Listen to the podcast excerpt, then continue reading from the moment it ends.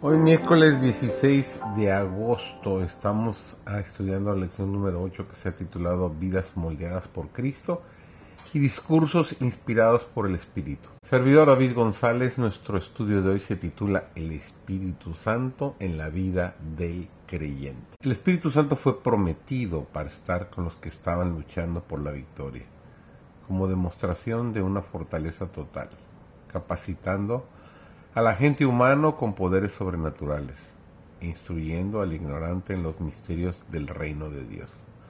Que el Espíritu Santo sea el gran ayudador. Es una maravillosa promesa.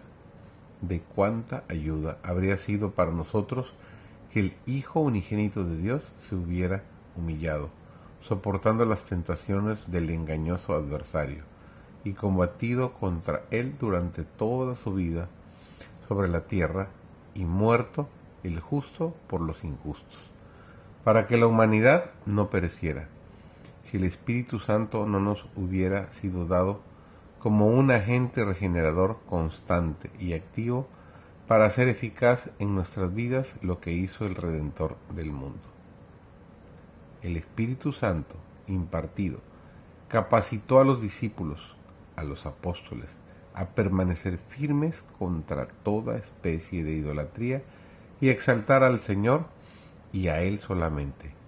¿Quién, sino Cristo Jesús, por medio de su Espíritu y su poder divino, guió las plumas de los historiadores sagrados a fin de que se presentara al mundo el precioso registro de los dichos y las obras de Jesucristo? En la obra que se hizo en el día de Pentecostés podemos ver lo que se hará mediante el ejercicio de la fe. Los que creían en Cristo fueron sellados por el Espíritu Santo. Cuando los discípulos estaban reunidos, vino un estruendo como de un viento recio que soplaba, el cual llenó toda la casa donde estaban sentados, y se les aparecieron lenguas repartidas, como de fuego asentándose sobre cada uno de ellos. Y Pedro se levantó entre ellos y habló con gran poder.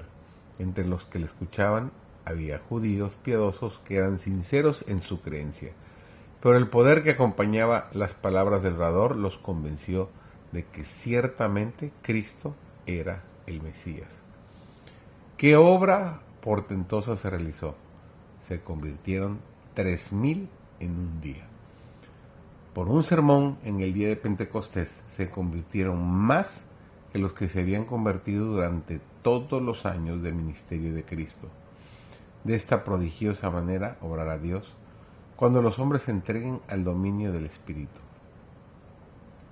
El Espíritu Santo prometido, a quien Él había de mandar después que ascendiera su Padre, está constantemente trabajando para atraer la atención al gran sacrificio oficial hecho en la cruz del Calvario y para desarrollar ante el mundo el amor de Dios hacia el hombre y para abrir ante el alma culpable las cosas preciosas que hay en las escrituras, para presentar a las mentes entenebrecidas los rayos brillantes del sol de justicia, las verdades que hacen que sus corazones ardan dentro de ellos por haberse despertado el conocimiento de las verdades referentes a la eternidad.